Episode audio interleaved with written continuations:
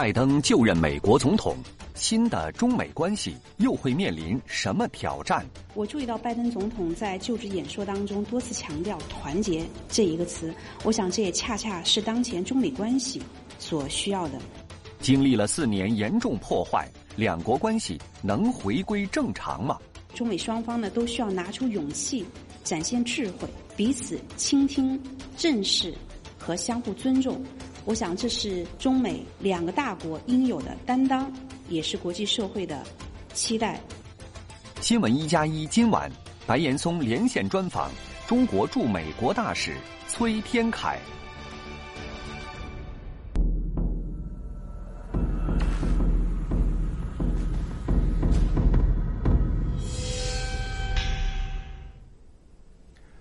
晚上好，观众朋友，欢迎收看正在直播的新闻一加一。当地时间一月二十号，民主党人拜登宣誓就任美国第四十六任总统。新总统上任，大家当然都会对中美关系有新的看法或者说期待。那此刻呢，我的同事白岩松正在央视新闻央视频的直播间，他即将要连线专访的是中国驻美大使崔天凯。崔大使二零一三年上任，他的任期已经经历了三位美国总统，他对中美关系未来有怎样的看法？那接下来时间我们就交给严松。好，崔大使，一会儿我们再聊。电视机前和手机前的观众朋友们，大家好。一月二十号的时候呢，拜登就任美国的总统，结果一就任之后，在镜头前他就先签署了三个总统令：第一个佩戴口罩，第二个是要保障种族的这种平等，第三个呢重返巴黎气候协定。接下来的时候，不在镜头前，他又一口气签了十几个这样的一个文本。当然，有很多非常重要的事情是没法用签字的方式解决的。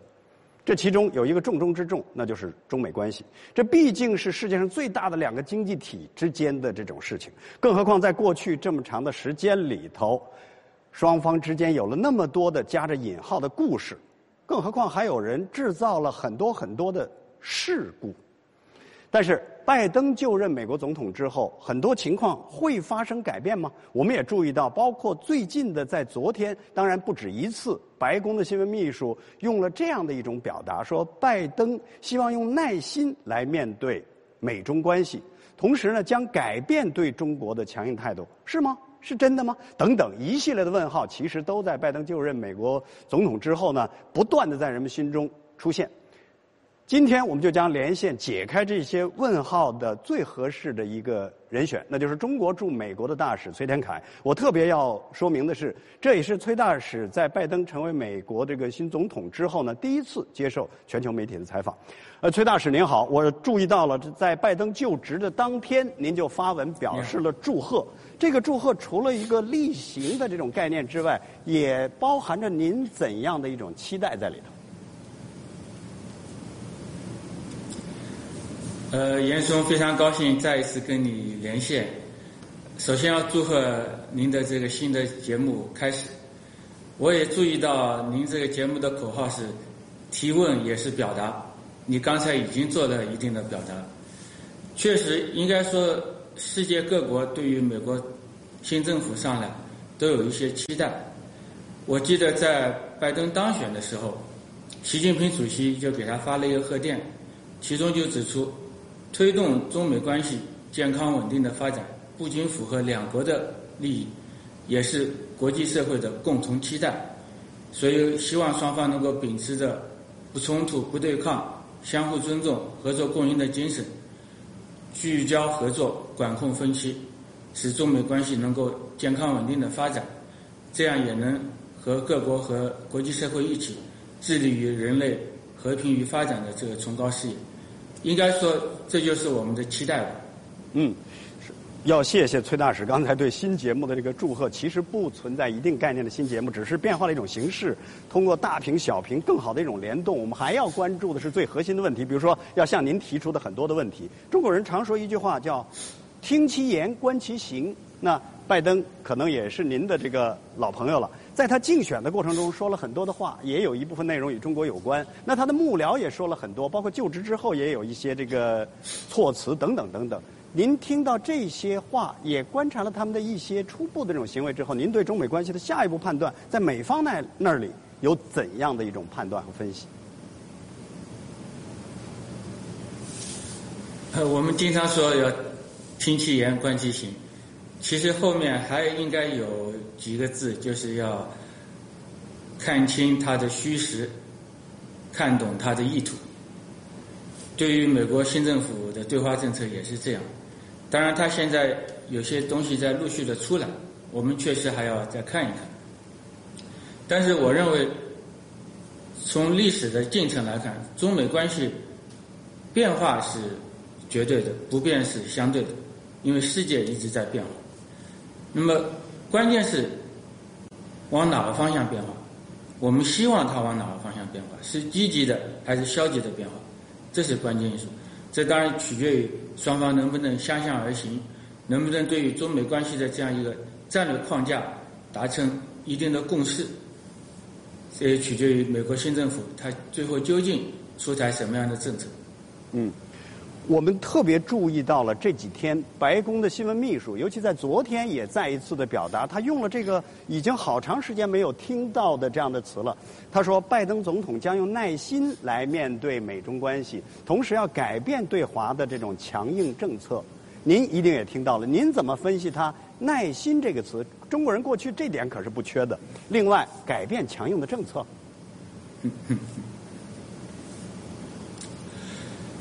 有耐心当然是好事，我也希望美国方面能够利用这个时间，好好的回顾反思一下他们最近这些年的对华政策，找到问题的症结所在，然后确实采取一个积极的、建设性的、向前看的，也是符合当今世界实际的这样一个对华政策。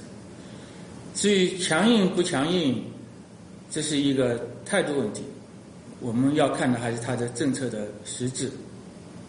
另外，我觉得光有耐心恐怕还是不够的，你还要有理性，还要有诚意。我们希望这一切都能充分表达出来。就拿白宫发言人昨天的讲话，我也看了，他还讲到，基本上把中美关系定义为一个战略竞争的关系吧。对中国的内外政策的一些看法也不是那么准确的，所以希望美方能够利用他这个耐心，好好的、客观的来认识一下中国，认识当今的世界，认识一下中美关系。其实中国在中美关系方面一直保有足够的耐心，这一点在您的身上体现的也非常明显。我注意到前不久，当时拜登还没有就任美国总统呢，其实就差没几天了。您参加美国的一个相对的对话的时候，美国人都在问你拜登之后，结果您表示了足够的耐心，不着急。这一届政府我们也有时间，如果要想谈的话，也可以继续谈。怎么看待我们的这种耐心？因为我们是从一个历史的这个眼光，从战略全局的高度来看待中美关系，我们一直是这样的，所以我们认为。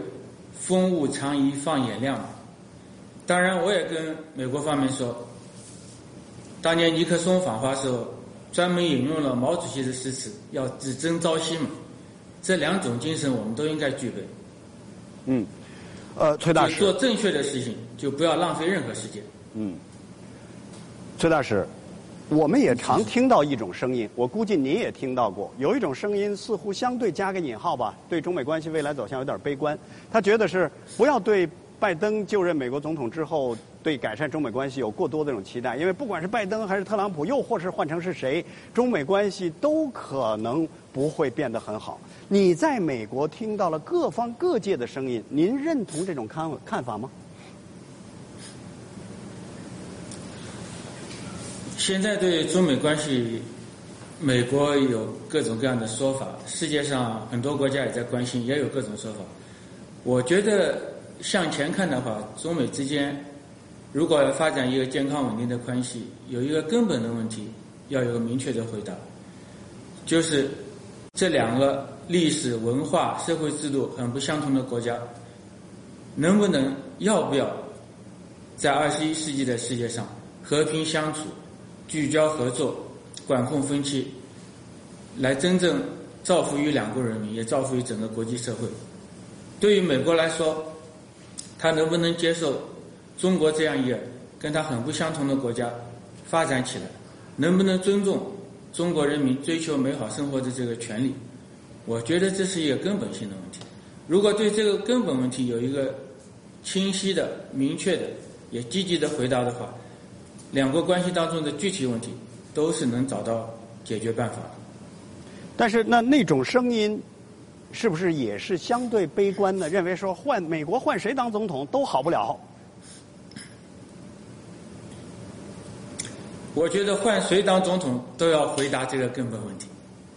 嗯，好，接下来崔大使，我们回答根本问题的同时，也要回答网友的问题。你包括有一个网友提问说，中美之间还能建立良性的竞争与合作关系吗？针对这个问题。中国国际经济交流中心的首席研究员张燕生呢，也特别有一个问题，咱们可以一起先听一下。来，大家关心的就是中美的关系，下一步会不会从美方来讲，会不会更多的采取一种主动的这种共存、共存型的竞争，是吧？也就是说呢，这个呢，就是有一些美国的一些智库提出来，也就是说，美国是应该采取，不应该像特朗普时代采取比较消极，而应该采取比较积极的，同时是两个大国呢，也就是共存的这么一种竞争性关系。哎，崔大使，其实这个问题也是好多人在想。美国能不能不去下绊儿，或者说制造了很多事故，像有些人那样回到赛道上来？大家在规则的情况下公平竞争，更积极的这种竞争，您怎么看待刚才张远生研究员的这个问题？我觉得他提了一个很好的问题，一个很好的设想。中美之间的各种差异，甚至有些分歧，这是客观存在。过去有，现在有，将来还会有。但是，正如习近平主席昨天在达沃斯对话会上讲的，这种差异不应该成为对立对抗的理由，而应该成为合作的动力。习主席还指出，竞争总是会有的，但竞争应该在公平公正的基础上进行，应该是你追我赶，共同提高，不应该是相互攻击，你死我活。如果中美之间能够建立这样一种有合作也有竞争的关系，我觉得是一个相对比较健康的关系。嗯，呃，拜登在一月二十号就任这个美国总统之后呢，迅速的恢复了美国的这个在世卫组织，尤其是比如说巴黎气候协定等等。但是您觉得美国最该恢复的是什么？如果我可以给他们提个建议的话，我觉得美国最应该恢复的，就是大国要有大国的样子，大国要有大国的智慧，大国的自信，大国的乐观，还要有大国的勤奋。嗯，崔大使，有很多的这个留学生现在处在这样的一种困境中，花了留学的钱。但是留在国内学，而且也有很多的这种挣扎。那些要报考美国的等等，那毕竟是在过去的这段时间里头，美国针对一些专业的留学生、中国留学生，包括一些华裔的教授，都采取了非常不公正的一种措施。因此，大家非常担心，美国还能去留学吗？您的看法和态度是什么？嗯，我觉得过去一年来，我们留学生。碰到了不少困难，我们使领馆也非常关注、非常重视。我觉得主要是两方面的困难，一个是疫情造成的，希望通过大家的努力能够克服疫情，能够基本恢复正常。另一种困难应该说更严重、更复杂，就是政治上的困难。你刚才提到对于留学生甚至一些华裔的学者、教授一种政治迫害，我们对此是坚决反对的。这种在二十一世纪还要搞麦卡锡主义，这种做法是逆时代潮流而动，我们是坚决反对，也希望美方能够尽快的纠正。至于还能不能到美国来留学，我觉得美国它的科技和教育水平在世界上还是领先的，美国还有很多地方值得我们去学习借鉴，包括美国做的成功的地方，也包括他做的不那么成功的地方，我们都可以借鉴。至于到哪里留学，应该是同学们和家长根据自己的需要，根据客观条件做出权衡和选择的问题。如果我要提什么建议的话，我相信美国还会成为大家的留学目的地之一。呃，我们的态度应该是既不盲目崇拜，也不盲目排斥。不管到任何地方留学，目的是要做更好的自己。而不是把自己变成别人。嗯，崔大使，你看刚才这个问题，对于还没有去，或者说在脑子中犹豫我去不去，是一个非常好的这种回答。但是也有去了的，他也会有他的这个问题。现在在美国留学的，接下来来我们一起来听一个在美国留学的这个中国学生，他有一个问题想问您。你好，我叫王岳峰，现在是美国雪城大学国际关系和经济专业的大三本科在读生。我是在去年五月份的时候回的国，我的二零二零年的下半年就是我的上个学期，我是在国内以线上形式完成了我们学校的课程学习，啊，就是我们现在所俗称的网课。我想问的呢是，呃，现在美国那边的社会我们都知道有些许动荡，种族歧视等问题也是层出不穷，所以我想问一下大使馆这边有没有一些给予我们海外华人或者是海外留学生在处理相关问题时候的一些建议或者是想法。崔大使，这还真是个问题。一个是歧视的问题，大家会去担心；另一个是安全的问题。是的，是的。现在很多同学在上网课，这也是一个没有办法的办法。呃，可能也带来很多不方便。比方说，两国之间的时差吧。这儿白天上课，你在国内就得半夜出来上课，长此以往也不是个办法。我们也希望疫情正常以后，能够尽量大家回到课堂里上课。另外一个就是安全方面的原因，确实存在种族歧视、对亚裔、对华裔的一些这个甚至有些攻击的做法。另外，这个政治环境，大家知道，过去几年由于美国一些人的所作所为吧，对大家政治上造成了一个相当恶劣的环境。我们使领馆对这是高度关注，也一直在做美国各方面的工作，希望能够随着美国新政府的。上任嘛，经过大家的努力，能够逐步的把它有所改善。当然，同学们如果什么时候回来，这取决于首先取决于疫情的问题，因为现在说实话，出门旅行也不是那么容易的事情。美国现在也实行进入美国要做检测，他也提倡要做隔离，所以。我们现在给大家建议，就是现在目前情况下，尽量避免出门旅行，这也是保护自己、防控疫情的一个很有效的办法。嗯。然后，同学们如果回到美国来，我们使领馆会跟美国方面，从联邦政府到地方政府，到各个学校，保持密切的联系，也要请他们采取有效的措施，确保我们同学的人身安全，确保大家。确实能够在美国的校园里，能够有一张安静的书桌。崔大使聊起在美国留学这个话题，相信您特别会有感慨，因为多年之前您曾经在美国也是留学生读研究生，那个时候是不是也留下了很多美好的记忆？现在这一几年，您的感慨会不会特别多？我记得有一次我到哈佛大学去讲话，我就问了他们这个问题。我说，当年我在美国学习的时候，对美国美国确实留下了不错的印象。我说，当年那样一个乐观的、自信的、开放的美国，现在到哪里去了？好像到现在为止也没有谁能够给我一个很很完整的回答。崔大使，接下来一个问题也是很多人在关注的。去年的时候，谁都没想到，在正常的两国交往之中，居然我们。驻休斯敦的领事馆说被关，而且给了很短的时间就给关了。那毕竟现在有了拜登就职美国的这个总统，您接分析接下来我们的驻休斯敦的领事馆会不会恢复？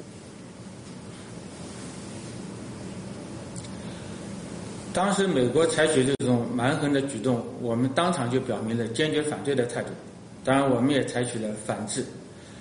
但是正如我们说的，解铃还须系铃人嘛，美方应该在这方面表现出他的诚意和善意。现在拜登政府刚刚上任没有几天，双方还没有开始讨论这个问题。